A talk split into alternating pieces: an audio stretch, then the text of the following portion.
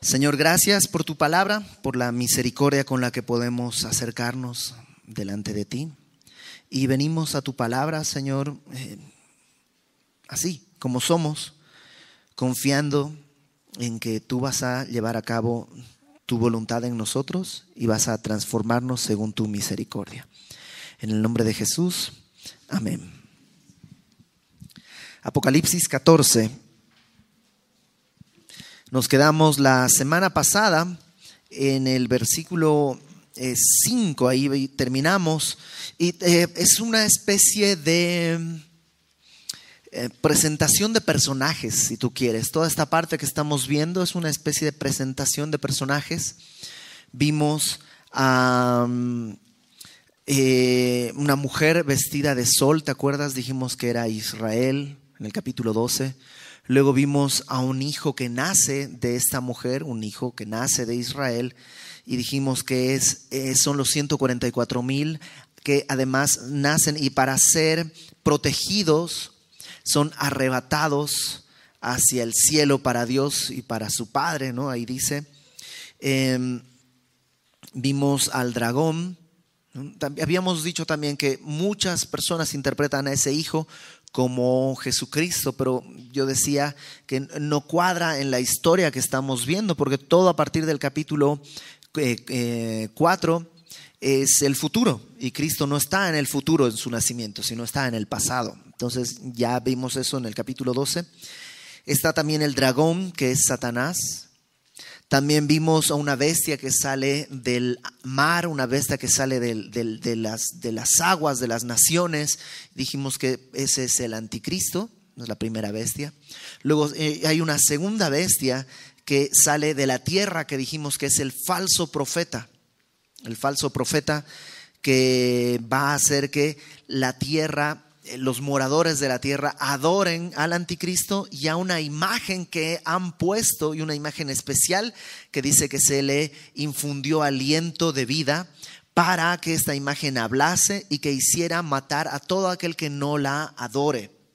Y también dijimos hace, un, hace una semana, me parece, que pues se ha tratado de dar muchas explicaciones a esta imagen, un holograma, un robot, y puede ser algo así, pero yo creo que va a ser algo más, pues más sencillo, en el sentido es algo espiritual. De alguna manera se le infunde aliento. No es un desarrollo de tecnología, sino un asunto espiritual. Y terminamos viendo a los 144 mil delante del trono, ¿no? En capítulo 14 están delante del trono. Por eso te decía que el Hijo yo creo que es uno, es, representa a los 144 mil, porque si no, no encuentro en qué momento subieron al cielo, en qué momento llegaron y todos además. No dice vi 143 mil 999, no, están los 144 mil en el trono al mismo tiempo. ¿Cómo sucedió? Yo creo que es este rapto al niño que vimos en el capítulo 12 y ahora los encontramos en el capítulo 14 delante del trono. Eh, versículo 6 del versículo 6 hacia el final del capítulo, vemos ya eh, el anuncio de la última parte de la tribulación y vemos un resumen de lo que va a suceder. Fíjate, versículo 6. Vi volar por en medio del cielo a otro ángel que tenía el Evangelio eterno para predicarlo a los moradores de la tierra, a toda nación, tribu, lengua y pueblo. Entonces hay un ángel. En algunas versiones dice un águila. No sé si en tu versión dice un águila, pero eh, la mayor cantidad de documentos que encontré coinciden en que es mejor traducirlo como un ángel. Un ángel que va a ir por todo el mundo anunciando el Evangelio. El día de hoy el Evangelio es un privilegio de la iglesia. Nosotros anunciamos el Evangelio. Que un ángel lo podría hacer mejor, seguro. Pero Dios ha querido que el día de hoy la iglesia sea encargada de anunciar el Evangelio. Pero en la gran tribulación, una vez que los 144 mil ya fueron quitados de la tierra, ahora hay un ángel que va a volar por todo el cielo anunciando este Evangelio a toda nación. Dice, eh, a toda nación, tribu, lengua y pueblo, diciendo a gran voz, temed a Dios y dadle gloria, porque la hora de su juicio ha llegado y adorad a aquel que hizo el cielo y la tierra y el mar y las fuentes de las aguas. ¿no? Este anuncio es es el Evangelio, las buenas nuevas, pero también viene con una voz de advertencia. Teman a Dios y denle gloria, porque la hora del juicio ya llegó. Ya han transcurrido probablemente de los siete años, seis años tal vez. Ya estamos en el último momento, está por cerrarse toda esta etapa. Y Dios en su misericordia manda un ángel a predicar. Verso 8, hay otro ángel otro ángel le siguió diciendo, ha caído, ha caído Babilonia, la gran ciudad, porque ha hecho beber a todas las naciones del vino del furor de su fornicación. Este ángel anuncia otra cosa. Babilonia ha caído. Ahora, Babilonia en la Biblia representa no solo una ciudad, sí era una ciudad, pero después de eso representa el orden mundial en el que vivimos. Este sistema de valores, este sistema de social, en el que el hombre es la cabeza y Dios ha sido desechado, en el que lo importante es hacer tu voluntad sin consultar la voluntad de Dios. Eso es Babilonia, no solo una ciudad en la Biblia, sino además este sistema en el que vivimos. Y cuando dice ha caído Babilonia, puede referirse a dos cosas. Uno, Podría ser, dicen algunos, que el anticristo toma Babilonia, la Babilonia real, literal, que, donde están las ruinas, y la reconstruye para ahí montar la capital de su reino. Entonces, Babilonia podría ser eso, ¿no? Y Babilonia el día de hoy está ahí donde estaba Irak, está Irak, ¿no? Y eh, Saddam Hussein, antes de ser eh, derrotado y apresado, estaba, antes de que empiece la guerra del Golfo, estaba reconstruyendo la capital, estaba reconstruyendo Babilonia. De hecho, hay partes de Babilonia que ya están reconstruidas y tú puedes ir y ver y son, pues son ruinas, ¿no? Él eh, eh, Saddam Hussein se consideraba el descendiente de Nabucodonosor, entonces el heredero de la gloria de Babilonia. Entonces, em, podría ser que está haciendo referencia a eso, que la ciudad ha caído o que este sistema ya fue derrotado. Oye, pero me dijiste que vamos más o menos en el año 6, falta un año todavía. Sí, pero ya está derrotado. Un poco como sucedió con la Segunda Guerra Mundial. ¿Te acuerdas o has oído hablar del día de la invasión de a, Normandía, la entrada de los ejércitos aliados a Europa? Había un gran debate por dónde entrar, ya estaban derrotadas gran parte de las fuerzas en África, eh, la parte donde estaba Rusia también ya estaba cayendo, de, la parte nazi de esa zona. Había que entrar, entraron por, eh, por Normandía y una vez entrada y ganada esa posición, realmente la guerra ya estaba definida. Hitler sabía que ya estaba todo perdido, no había esperanza, pero la guerra no había acabado. Entonces sí, estaba ganada la guerra, pero todavía había que pelear muchas batallas. De esa manera, más o menos, en este punto Dios dice, esto ya terminó. Aunque todavía falta, todavía algunas cosas por hacer, en realidad ya está cerrado. Verso 9. Un tercer ángel lo siguió diciendo a gran voz, si alguno adora a la bestia y a su imagen y recibe la marca en su frente o en su mano, te das cuenta, está ligada la adoración a la marca. Nadie se va a poner la marca diciendo, ¡Eh! ¿a poco esto representa adorar a la bestia? Oh, no sabía, pero yo sí soy cristiano. Nadie va a hacer eso. Todo aquel que lleva la marca lo hace sabiendo que está rindiendo adoración a la bestia. Y todo aquel que tiene la marca no tiene más esperanza. Dice, em, el que lleva la marca en su frente o en su mano, él también beberá del vino de la ira de Dios que ha sido vaciado puro en el cáliz de su ira. Y aquí hay un símbolo, ¿no? La ira de Dios como si fuera una copa de vino, un cáliz. Y eh, te acuerdas que Jesús, cuando está en Getsemaní, está orando al Padre y le dices, le dice, Padre, si puedes, pase de mí esta copa. ¿A qué se está refiriendo? A esto. La ira de Dios, el, la ira justa por mi pecado y por tu pecado, iba a caer sobre Cristo. Y entonces Cristo le dice, o sea, esto implica separarme de ti. Pase de mí esta copa, pero no se haga mi voluntad, sino tu voluntad. Y entonces Él bebió la ira, la copa de ira que era para ti y para mí. Él ya la bebió. Por eso tú y yo, cuando viene el tiempo del juicio, vamos a ser raptados y llevados fuera del mundo. Los que se queden van a tener que recibir esa copa de ira. Entonces dice, los que lleven la marca van a tener que beber esa copa. Van a tener que tomar esa copa que dice, fíjate, vaciado puro. o sea, digamos, es, es un símbolo, ¿no? Un vino sin diluir en agua. Así puro tal cual se lo van a beber. La ira así se la van a beber. Y será atormentado con fuego y azufre delante de los santos ángeles y del Cordero. Y el humo de su tormento sube por los siglos de los siglos, y no tienen reposo de día ni de noche los que adoran a la bestia y a su imagen, ni nadie que reciba la marca de su nombre. Y está hablando del infierno. Serán echados al infierno. El infierno es un lugar real Lamentablemente en muchas iglesias se ha tratado de diluir esa idea. No, el infierno es aquí en la tierra y lo que uno sufre.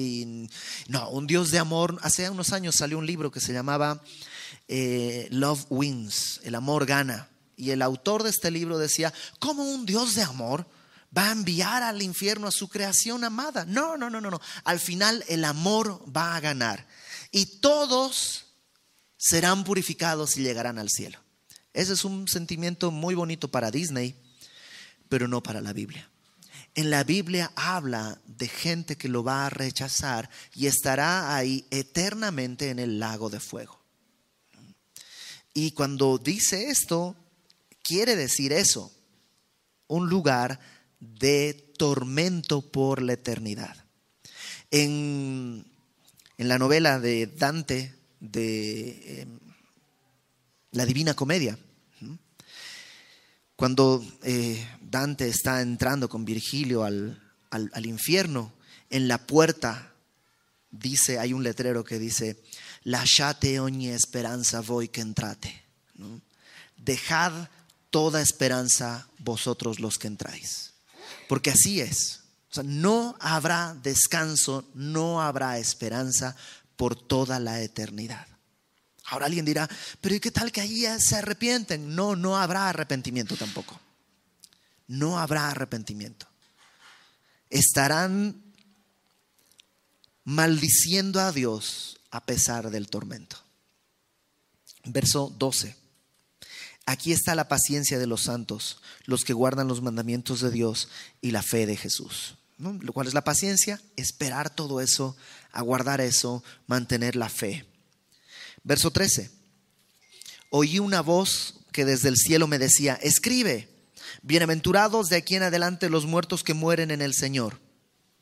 Sí, dice el Espíritu, descansarán de sus trabajos porque sus obras con ellos siguen. Y hay una, vez, una, una bienaventuranza para esa gente. Ten en cuenta todo lo que ha pasado. Es no solo asuntos eh, climáticos, eh, geográficos, bombardeos de eh, asteroides, o sea, no solo todo eso, sino que además hay una horda de demonios por el mundo, en la persecución del anticristo, y entonces la bienaventuranza es, bienaventurados los que mueren en el Señor. No los que sobrevivan, sino los que mueren en el Señor son bienaventurados. ¿Por qué? Porque descansarán de todo este trabajo pero por sus obras, todo lo que hicieron, con ellos van a seguir y encontrarán recompensa. No así los que serán echados al infierno, no encontrarán reposo jamás. Verso 14. Ahora, del verso 14 al final es como un adelanto. Hasta aquí hemos visto todo cronológicamente, pero del verso 14 al final del capítulo hay como un adelanto que Dios le da a Juan, le muestra una imagen para explicarle lo que va a suceder y por qué va a suceder. Es como una explicación.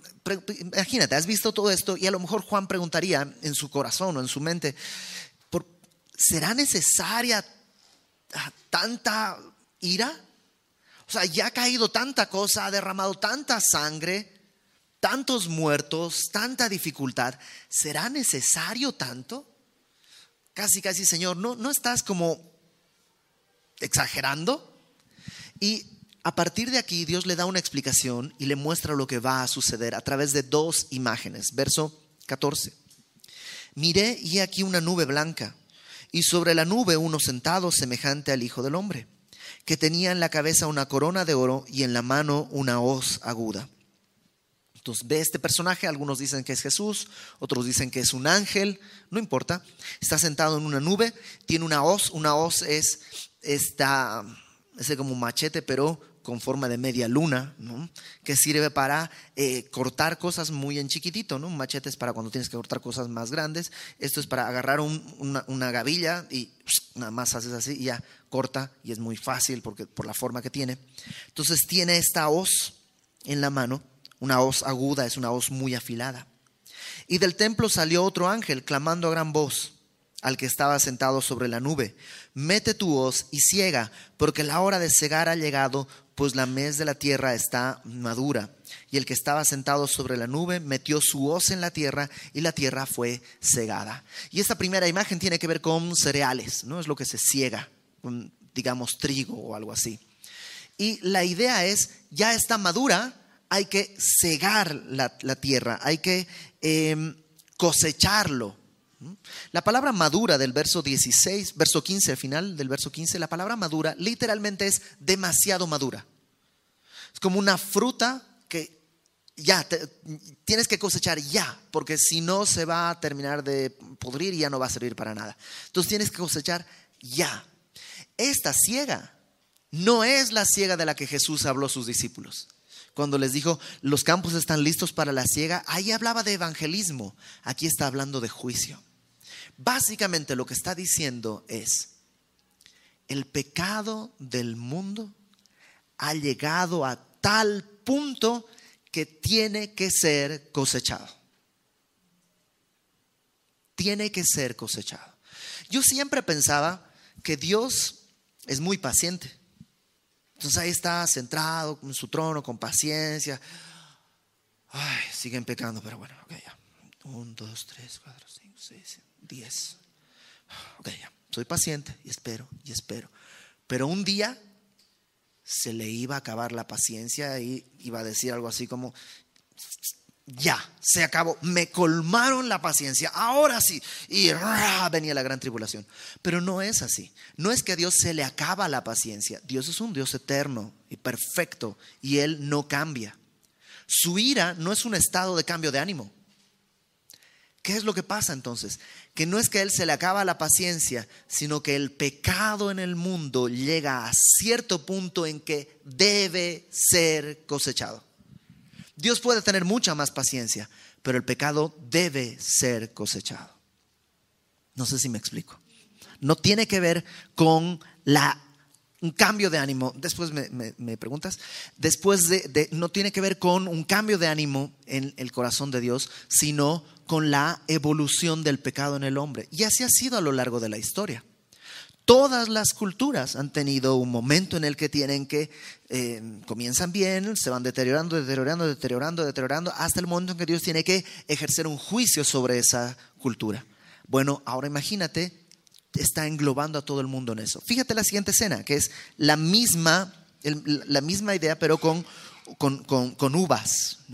Salió otro ángel del templo que está en el cielo, teniendo también una hoz aguda, y salió del altar otro ángel que tenía poder sobre el fuego. La Biblia el fuego siempre es juicio.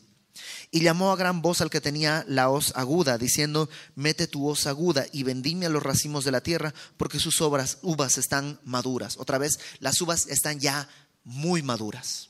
Es tiempo, no se puede esperar más, se tiene que cosechar ya. Y el ángel arrojó su hoz en la tierra y vendimió la viña de la tierra y echó las uvas en el gran lagar de la ira de Dios. Y fue pisado el lagar. El lagar era una especie de cubeta grande donde se ponían las uvas. Esta cubeta tenía un hoyito en la parte de abajo de modo que una vez que estaban las uvas ahí, se pisaba, ¿no? y algunas veces incluso con baile, se pisaba para que revienten las uvas y el jugo iba pues escurriéndose por la parte de abajo del lagar y ya ese jugo se utilizaba para fermentar y hacer vino y todo. Entonces, una vez más, lo que está diciendo es, la ira, el pecado del hombre está tan maduro que necesita cosecharse y se lo lleva al gran lagar y se pisa el lagar, fue, dice verso 20, fue pisado el lagar fuera de la ciudad y del lagar salió sangre en vez de vino porque lo que está cosechando es pecado, salió sangre hasta los frenos de los caballos por 1600 estadios. Obviamente esto es, una imagen, ¿no? El caballo, el freno es lo que se le pone en la boca, ¿no? en el himno se llama el bridón, ¿no? la brida, lo que se le pone en la boca, eso es el freno. Entonces, más o menos esta es la altura del freno de un caballo promedio. Entonces, imagínate sangre hasta esta altura por 1600 estadios, son 300 kilómetros más o menos. O sea, ¿cuánto tendría que ser? Es como el Amazonas, casi, casi. O sea, es un río de esta altura por 300 kilómetros. De ese tamaño sería la sangre. Ahora, es demasiada sangre. No creo que sea literal. Mucha gente dice, y así será la sangre y estarán nadando en sangre. No creo, no creo. Es, yo creo, una imagen de lo fuerte que va a ser el juicio de qué tanto va a ser. Por otro lado, esto 1600 estadios, 300 kilómetros, es la distancia que dicen algunos que tiene el valle que está junto eh, al, al, monte de Megiddo. Entonces podría ser ahí haciendo referencia a lo que vamos a ver más adelante, que es la batalla de Armagedón, lo que conocemos como la batalla de Armagedón, y hacer referencia a esa gran matanza. Capítulo 15. Entonces, esto es la explicación que Dios le está dando a Juan y a nosotros de por qué va a tener que ejercer el juicio. El pecado ya está maduro, ya no hay marcha atrás, tiene que ejecutarse. Y ahora en el capítulo 15 se comienza a ejecutar. Vi en el cielo otra señal, grande y admirable, siete ángeles que tenían las siete plagas postreras, porque en ellas se consumaba la ira de Dios. ¿Te acuerdas que hemos visto siete sellos? Luego siete trompetas. Y ahí nos habíamos quedado. Ahora viene el sello de las, el, juicio de las siete copas. ¿no? Entonces vienen estos ángeles y tienen las siete eh, plagas postreras, las últimas plagas. La palabra plaga literalmente es herida o golpe. Son los últimos juicios que van a caer. Porque en estos juicios se consumaba la ira de Dios. Dios dice, hasta aquí ya quedó saldado. Entonces ya no necesito ejercer más juicio porque quedó pagado. Verso 2. Vi también como un mar de vidrio mezclado con fuego y a los que habían alcanzado la victoria sobre la bestia y su imagen y su marca y el número de su nombre en pie sobre el mar de vidrio con las arpas de Dios. Entonces hay un, ten en cuenta, Juan está viendo algo que no es de esta creación. Entonces tiene que tratar de explicárnoslo con cosas que podamos entender Dice, entonces es como un mar. Pero no es un mar como el mar de ahora, porque el mar que nosotros podemos ver es, pues es siempre inestable, ¿no? Las olas y todo. Este no, este es como el vidrio. Es como mar, pero así, firme, estable, sin ondulaciones ni, ni nada. Entonces, y sobre ese mar están los que habían alcanzado la victoria sobre la bestia, su imagen, su marca y el número de su nombre. ¿Cómo llegaron allí los que vencieron a la bestia? Pues muertos. ¿no? Pero entonces, ¿no, ¿no es que ganaron? Exacto. La victoria se alcanza muriendo. No se alcanza matando a la bestia. La victoria es morir. Entonces dice, los vi ahí. ¿Te acuerdas que habíamos visto al principio algunas almas que estaban bajo el altar? Ahora están aquí dice, en pie sobre el mar de vidrio con las arpas de Dios, y cantan el cántico de Moisés, siervo de Dios, y el cántico del Cordero. ¿Cuál es el cántico de Moisés y cuál es el cántico del Cordero? Hay un gran debate en la Biblia, porque hay una vez que se narra una canción de Moisés cuando cruzan el Mar Rojo, pero quien inicia la canción no es Moisés, sino su hermana María. Entonces, eh, quién es, cuál es el cántico de Moisés o cuál es el cántico del Cordero, porque también hay un pasaje en uno de los evangelios en que se dice que después de que hubieron cantado, caminaron hacia el monte de los olivos. Entonces Jesús cantó algo. ¿Qué? Tampoco se nos dice. ¿Cuál es el cántico de Moisés y el cántico del Cordero? Hay un montón de teorías, pero creo que todas están equivocadas, porque el cántico de Moisés y el cántico del Cordero es este que está aquí. Aquí está la letra. Y la música, pues fue lo que cantamos hace ratito. Dice, grandes y maravillosas son tus obras. ¿No te, no te gusta? Que delante, son personas que han muerto, probablemente decapitados, probablemente torturados, y cuando llegan al cielo lo que le dicen es, Señor, lo que has hecho es maravilloso. Lo que has hecho es maravilloso. Oye, pero ¿viste cómo moriste? Sí, es maravilloso todo lo que Dios ha hecho. El día de hoy no entendemos muchas cosas. Nos parece que Dios está distraído, nos parece que Dios no es muy cuidadoso, lo que tú quieras. Pero cuando lleguemos delante del trono, vamos a decir, grandes y maravillosas son tus obras. Eh, Señor Dios Todopoderoso. Esta es una suma de, de, palabras, ¿no? Como decir, está muy riquisísimo, Porque es Señor, quiere decir el dueño de todo. Dios Todopoderoso, o sea, no hay manera de ponerle otro, eh, eh, otro calificativo más grande, pero, pero es como que dijeron, hija, hay que decir las tres porque no se puede uno solo. Señor Dios Todopoderoso justos, ellos no están diciendo, ay Señor, no estabas atento. No, todo lo que hiciste estaba bien y tú eres el que tenía el poder, siempre. Justos y verdaderos son tus caminos. No te equivocaste en nada. Aunque no me gustó, no hay nada que corregir. Rey de los santos. ¿Quién no te temerá, oh Señor? Interesante, ¿no? Porque podría, lo lógico a nuestro entendimiento sería, después de ver todo eso, pues no hay que temerle a Dios. ¿No viste que es bueno, poderoso, te ayuda? No hay que temerle. Pero esa es nuestra lógica humana. En el pensamiento divino, el temor de Dios está asociado a la cercanía con Dios. Su temor no nos hace alejarnos. Cuando hay un perro feroz, tú dices, no, espérate, vamos a alejarnos, crucemos al frente. Pero con el caso de Dios no es así. Mientras más temor tengamos de Dios, más cerca estaremos de Él. ¿Es algo contradictorio? Desde nuestro punto de vista, sí. Desde el punto de vista de Dios, no. Entonces dice, ¿quién no te temerá, oh Señor, y glorificará tu nombre? Si tú eres el rey, si tú eres todopoderoso, si tus caminos son justos y verdaderos, eso obviamente, ¿quién no te temerá? Solo tú eres santo. Por eso, por lo cual, todas las naciones vendrán y te adorarán. Tú eres Dios, no Dios de Israel nada más. Eres Dios de toda nación y vendrán los mexicanos y vendrán los europeos y vendrán los africanos y todos vendrán a adorarte porque tus juicios se han manifestado. Después de esto, después de estas cosas, miré y he aquí fue abierto en el cielo el templo del tabernáculo del testimonio.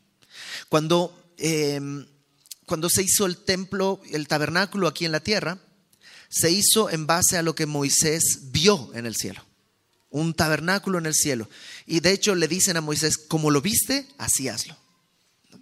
Entonces ahora ese tabernáculo, el del cielo, de pronto queda así a la vista. Dice que el cielo fue abierto y se vio el templo del tabernáculo del testimonio. Y del templo salieron siete ángeles que tenían las siete plagas vestidos de lino limpio y resplandeciente. Tienen estos ángeles como vestidura sacerdotal y salen con estas cuatro, siete copas, ceñidos alrededor del pecho con cintos de oro.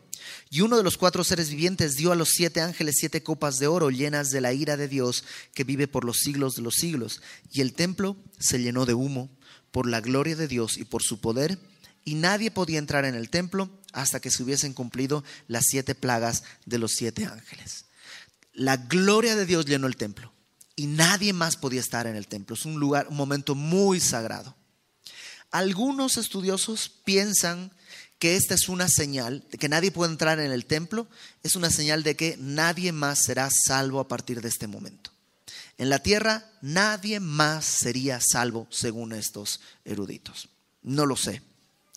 Capítulo 16. Oí una gran voz que decía desde el templo a los siete ángeles. Ahora, si no hay nadie más en el templo, entonces, ¿quién habla? Dios, es el único que está en el templo. Entonces dice, salió una voz desde el templo que decía a los siete ángeles, id y derramar sobre la tierra las siete copas de la ira de Dios. La palabra copa es una palabra que describe una copa de boca ancha. No sé si alguna vez has tratado de quitar toda el agua de una botella. Entonces dices, la voy a quitar, la tiras y está... Y tarda. ¿Por qué? Porque la boca es muy chiquita. En cambio, cuando la boca es grande, haces así y cae todo el líquido al mismo tiempo. Entonces, estas copas son de boca ancha. Los juicios son muy rápidos. Son muy rápidos, te decía, ya estamos al final de la gran tribulación. Si esta del 16 en adelante durara tres años, no quedaría nadie sobre la tierra. ¿Te acuerdas que Jesús en Mateo 24 dice, habrá eh, un juicio, una tribulación tal cual no ha habido desde el principio del mundo? Si no se acortaran los días, nadie quedaría vivo. Entonces es esto, es ya la última etapa, las siete copas. Verso 2. Fue el primero, el primer ángel, y derramó su copa sobre la tierra, y vino una úlcera maligna y pestilente sobre los hombres que tenían la marca de la bestia y que adoraban su imagen. Entonces todos los que tenían su marca ahora tienen una llaga, una úlcera, algunos dicen una especie de cáncer sobre la marca, de modo que pues sí, pueden comprar y vender, pero están enfermos con una úlcera. Entonces es una, digamos, es un juicio sobre la sobre el corazón idólatra de la gente. ¿Quisieron adorar? Órale, estas son las consecuencias. Una llaga, una úlcera maligna, una especie de infección sobre la marca.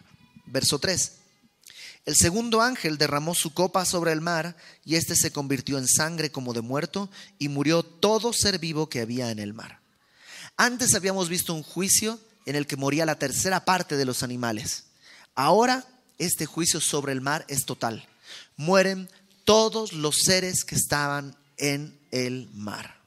Entonces imagínate la pudredumbre que habrá en las playas todos los animales muertos flotando, porque no son unos cuantos, o un cardumen de peces o algo así, todo animal en el mar muerto y flotando y llegando, descomponiéndose. Por eso te digo, tiene que ser muy breve esta última etapa, porque si no, no sobreviviría nadie. El tercer ángel derramó su copa sobre los ríos y sobre las fuentes de las aguas y se convirtieron en sangre. Las fuentes de las aguas habla de el origen de los ríos. Entonces, ríos de sangre. Toda agua, toda fuente de agua convertida en sangre. ¿Te imaginas? Solo va a quedar el agua embotellada que estaba en los supers y luego no hay más. Es todo lo que hay. No hay más agua, todo es sangre. Y Coca-Cola, tal vez. Y oí al ángel de las aguas que decía, el ángel probablemente no sabemos, pero pareciera como que hay un ángel, así como vimos en el capítulo, me parece que en el capítulo 4, 5, 6, vimos que un ángel podía, 7, podía detener los vientos. A lo mejor hay un ángel que controla el ciclo del agua. Y este ángel sobre las aguas mm, dice, justo eres tú, oh Señor. O sea, no dice, oigan, me están arruinando la chamba, sino este ángel mismo dice, esto es justo, esto es justo. Justo eres tú, oh Señor, el que eres y que eras el santo, porque has juzgado estas cosas. Por cuanto derramaron la sangre de los santos y de los profetas, tú también les has dado a beber sangre, pues lo merecen. O sea, como que tenían sed de sangre, sed de aniquilar a los profetas. Ok, tienen sed de sangre, ahora van a beber sangre. También oí otro ángel que desde el altar decía, ciertamente Señor Dios Todopoderoso, tus juicios son verdaderos y justos. Cuarto ángel. El cuarto ángel derramó su copa sobre el sol, al cual fue dado quemar a los hombres con fuego. Y los hombres se quemaron con el gran calor y blasfemaron el nombre de Dios que tiene el poder sobre estas aguas y no se arrepintieron para darle gloria. Entonces este ángel derrama su copa sobre el sol y de alguna manera el sol pues crece en su calor. ¿no? Eh, no sería extraño que de pronto nos llega, no sé si tú te pasaba, pero cuando yo era niño, ir a la playa o así a solearse no era tanto relajo. O sea, sí te quemabas, pero pues te ponías ahí bronceador o bloqueador, pero más que nada para que no te duela. El día de hoy, no, que te da cáncer y, o sea, y sí es una realidad, no es un mito, ¿no? Entonces, en algún momento el, sol estará de tal manera o estaremos tal desprotegidos de la capa atmosférica que efectivamente todos los de la Tierra sufrirán quemaduras por esto. Pero no es un fenómeno natural, es un juicio de Dios. El quinto ángel derramó su copa sobre el trono de la bestia. A lo mejor es sobre Babilonia que hablábamos hace rato. Derramó su copa sobre el trono de la bestia y su reino se cubrió de tinieblas y mordían de dolor sus lenguas. O sea, es una oscuridad especial porque no solo es que no se ve, sino que duele. Una especie de oscuridad tan fría que hace doler el cuerpo entero. Em, y blasfemaron contra el Dios del cielo por sus dolores y por sus úlceras y no se arrepintieron de sus obras. ¿Te imaginas?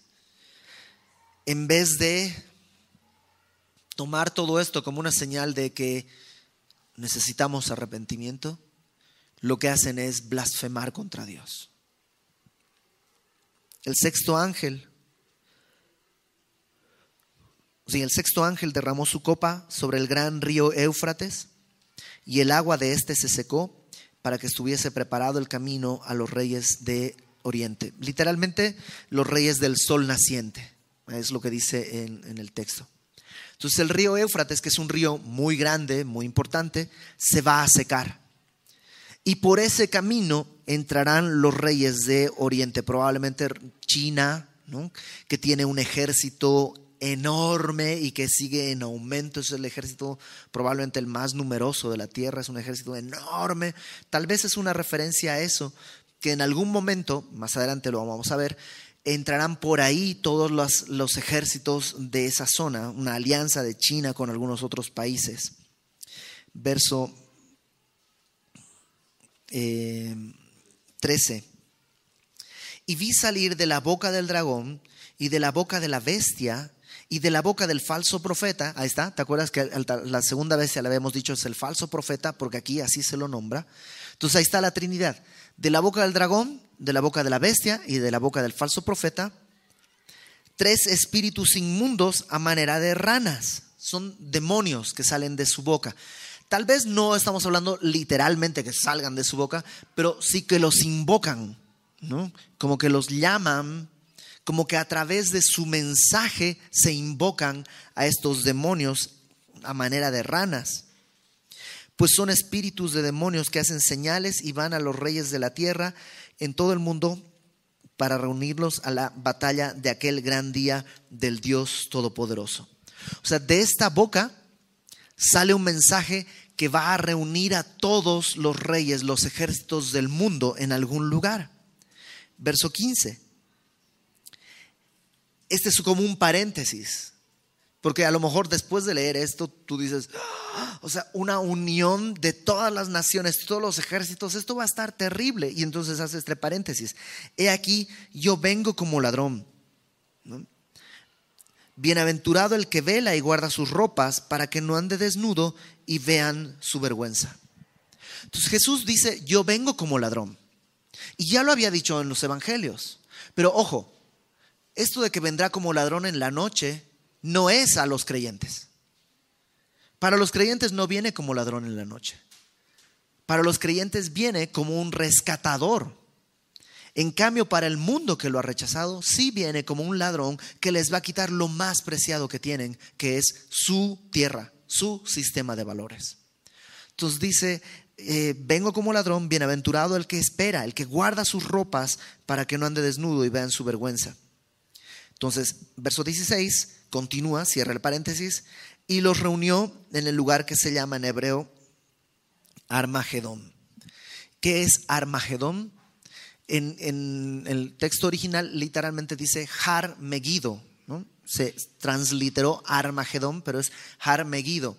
Ahora, no existe ningún valle de Armagedón, sino una, una serie de montes, que es el monte de Megido. Esta serie de montes sí tienen un valle, pero este valle se llama el Valle de Jezreel. Y puede ser que ahí se den la cita a estos ejércitos. Cuando Napoleón pasó por ahí, dicen que él exclamó, aquí se librará la batalla final, porque es un valle perfecto para una guerra a ese estilo. Una gran pregunta que todo el mundo tiene es, ¿cómo una batalla de ese estilo? El día de hoy las guerras no se hacen así. El día de hoy las guerras se hacen con tecnología, casi casi desde tu casa, en tu computadora vas lanzando los misiles. Ya no es como antes que hay que entrar con un, arma, un ejército. ¿Por qué está la Biblia hablando de eso? La verdad, no lo sé.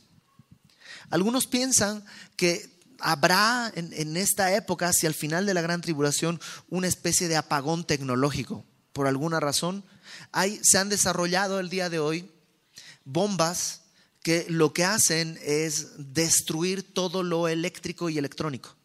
O sea, mandan esa bomba sobre Ciudad de México, no Querétaro, Ciudad de México, ¿no? y todo lo eléctrico o electrónico se apaga. ¿Cuál es la idea? Pues no matar gente, sino solamente desarmar al enemigo. Ya hay este tipo de bombas en experimentación. Lo has visto en películas, ¿no? Estas bombas que hacen este tipo de cosas. Matrix, ¿no? Se conectan las cosas y todo lo eléctrico se cae. Este, entonces, puede ser algo así y eso que nos mueva a volver a la guerra al estilo antiguo, no lo sé. Habrá que estar ahí en ese tiempo para poder dar una respuesta eh, correcta. Lo que sí nos dice que estarán reunidos ahí en ese monte, en ese valle junto al monte de Har Megido. Acompáñame al Salmo 2, por favor.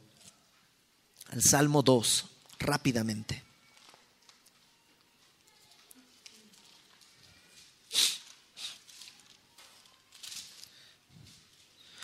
Salmo 2. Porque el, el Salmo 2 es una especie de conversación entre Dios el Padre, Dios Hijo y Dios el Espíritu. Léelo en tu casa, no nos va a dar tiempo de verlo todo, pero léelo en tu casa y trata de ubicar quién está hablando. Porque en un momento habla el Padre, luego habla el Hijo, luego el Espíritu Santo. Entonces trata de encontrar quién está hablando. Dice, ¿por qué se amotinan las gentes y los pueblos piensan cosas vanas? Este, este, este salmo viene a cumplirse por completo en ese momento. ¿no? ¿Por qué se amotinan y los pueblos piensan cosas vanas? Se levantarán los reyes de la tierra y príncipes consultarán unidos contra Jehová y contra su ungido, diciendo, rompamos sus ligaduras y echemos de nosotros sus cuerdas. El que está hablando es el Espíritu Santo. Por eso habla de Jehová y del Hijo. El, el, que mora en los cielos, o sea, el Padre, se reirá. El Señor, Cristo, se burlará de ellos. Luego hablará a ellos en su furor y los turbará con su ira. Ahora habla Dios el Padre pero yo he puesto mi rey sobre Sión, mi santo monte. Dios dice, sí, se están reuniendo contra mí, pero yo ya tengo quien, quien gobierna. Yo ya sé quién va a gobernar. Yo he puesto mi rey sobre Sión, mi santo monte. Ahora Jesús habla. Yo publicaré el decreto. Jehová me ha dicho, mi hijo eres tú, yo te engendré hoy. Pídeme y te daré por herencia las naciones y como posesión tuya los confines de la tierra. Los quebrantarás con vara de hierro, como vasija de alfarero los desmenuzarás. Entonces ahí está, en Apocalipsis es este momento. Se están reuniendo todos los reyes de la tierra para eh, pelear contra su ungido, contra el ungido de Dios. Eh, vendrán y se armarán para la pelea ahí en el, junto al monte de Har Megido verso 17. El séptimo ángel derramó su copa por el aire. Entonces, todos han derramado en algún lugar, pero el séptimo ángel, que es la última copa, ¿no? derrama su copa así, en el aire. ¿Por qué en el aire? Probablemente es un juicio. Em, dice Pablo que Satanás es el príncipe de la potestad del aire. Entonces, y el mundo entero está bajo, el maligno. Derramar su copa sobre el aire a lo mejor hace referencia a eso, a englobar todo. Todo lo que está ahora está bañada, bañado en este juicio. Entonces derrama su, su copa, es la séptima copa, es la última, y salió una gran voz del templo, del cielo, del trono, diciendo, hecho está. O sea, desde el cielo, desde el trono, Dios mismo dice, se acabó. Pero ¿cómo acabó? ¿Cómo acabó? Acabó muy mal, acabó muy feo, el juicio muy fuerte. Y en este momento en el que dice se acabó, hubo relámpagos y voces y truenos y un gran temblor de tierra, un terremoto tan grande cual no lo hubo jamás desde que los hombres han estado sobre la tierra. Y me, encanta esta, este paralelo. ¿A qué te recuerda la frase hecho está? Consumado es. Y tú y yo nos paramos en uno o en otro lado. O nos paramos junto a la cruz y escuchamos, consumado es. La ira de Dios se ha derramado sobre mí. He bebido la copa de la ira de Dios para darte salvación. Consumado es, ha sido pagado por completo. Soy libre. El acta de decretos que me era contraria ha sido clavada en la cruz del Calvario. O, si rechazo todo eso, voy a estar del otro lado. Y voy a tener que escuchar el hecho está del juicio de Dios y sufrir todo el juicio de Dios por mi pecado. Y este gran terremoto sobre la tierra es un terremoto terrible. Dice, la gran ciudad fue dividida en tres partes. Eh, Jerusalén, de pronto, dividida en tres partes. Las ciudades de las naciones cayeron. Todas las ciudades de pronto son deshechas, son hechas pedazos de tan fuerte que es este terremoto. La gran Babilonia vino en memoria delante de Dios para darle el cáliz del vino del ardor de su ira. La gran Babilonia, vamos a hablar la próxima semana con más detalle acerca de eso, pero también cayó. Todo el sistema de valores, toda la ciudad reconstruida cayó. Verso 20. Y toda isla huyó. Ahora sí, las islas se movieron y huyeron, desaparecieron. Los montes no fueron hallados, o sea, todo monte de pronto fue tan grande que se van a desmoronar y toda la tierra va a quedar así, como un valle entero. A lo mejor habrá así algunas elevaciones, pero ya no existirá el Everest, ya no existirán estos montes tan grandes. Todo será aplanado. Y cayó del cielo sobre los hombres un enorme granizo, como del peso de un talento. Un talento para, es, acuérdate que todas las medidas de los tiempos bíblicos es muy difícil traerlas a una medida actual, pero tenemos algunas ideas. Para los griegos, un talento eran 26 kilos más o menos, y para los romanos eran un 32 kilos. Ahora, no importa si te cae un talento griego o un talento eh, romano, si es un granizo de 26 o de 32 kilos, o sea, va a despedazar toda construcción y si estás en la calle te va, te va, te va a hacer pedazos. ¿no? Es interesante que la blasfemia, fíjate, los hombres blasfemaron contra Dios por la plaga del granizo porque su plaga fue sobremanera grande. En el Antiguo Testamento la blasfemia se castigaba con lapidación, se arrojaban piedras. Y es como si Dios estuviera diciendo, voy a juzgar todo como debe ser hasta el último momento. Un gran terremoto. ¿Qué tan grande? ¿Te acuerdas el terremoto que hubo en eh, Malasia? No, primero en Japón, este es más reciente, hubo en Japón hace unos años. Literalmente movió la isla unos milímetros. No mucho para ser perceptible, pero los GPS sí tienen que recuadrarse porque la isla entera se movió. ¿Te acuerdas el, el terremoto que hubo ahí cerca de Navidad, por ahí del 2005 me parece, ahí por Indonesia, me parece. Bueno, ese terremoto, ese tsunami fue tan grande que se afectó el eje de la Tierra un poquito. Y el día entero se redujo en unos microsegundos. O sea, no tanto como para que tú digas, hijo, llegué tarde porque lo que pasa es que el terremoto, mira, lo que pasa es que hace... No, no tanto, pero el día de hoy tenemos la tecnología suficiente como para medir esos cambios. Y esos fueron terremotos, digamos, locales. Aquí no se sintieron. Un terremoto de esta magnitud va a sacudir toda la tierra, va a aplanar toda la tierra, todo va a ser distinto. Tal vez el eje mismo de la Tierra, su rotación sea alterada. ¿Por qué? Porque ahora tiene que estar listo todo para el milenio. Y el milenio será este tiempo en el que, ¿te acuerdas estas ideas? Lo vamos a leer más adelante, pero que dicen, ¿pasará el cordero con él? No, el cordero y el león están juntos en las canciones nada más. Y en las canciones que no están hablando de la Biblia. ¿Con quién pasará el cordero? En la Biblia. Con el lobo. ¿Y quién está con el león? El buey. Y el niño con una áspide. ¿Y, ¿Y en qué momento será eso? Eso es el milenio. ¿Y cómo se restauran las cosas a ese punto?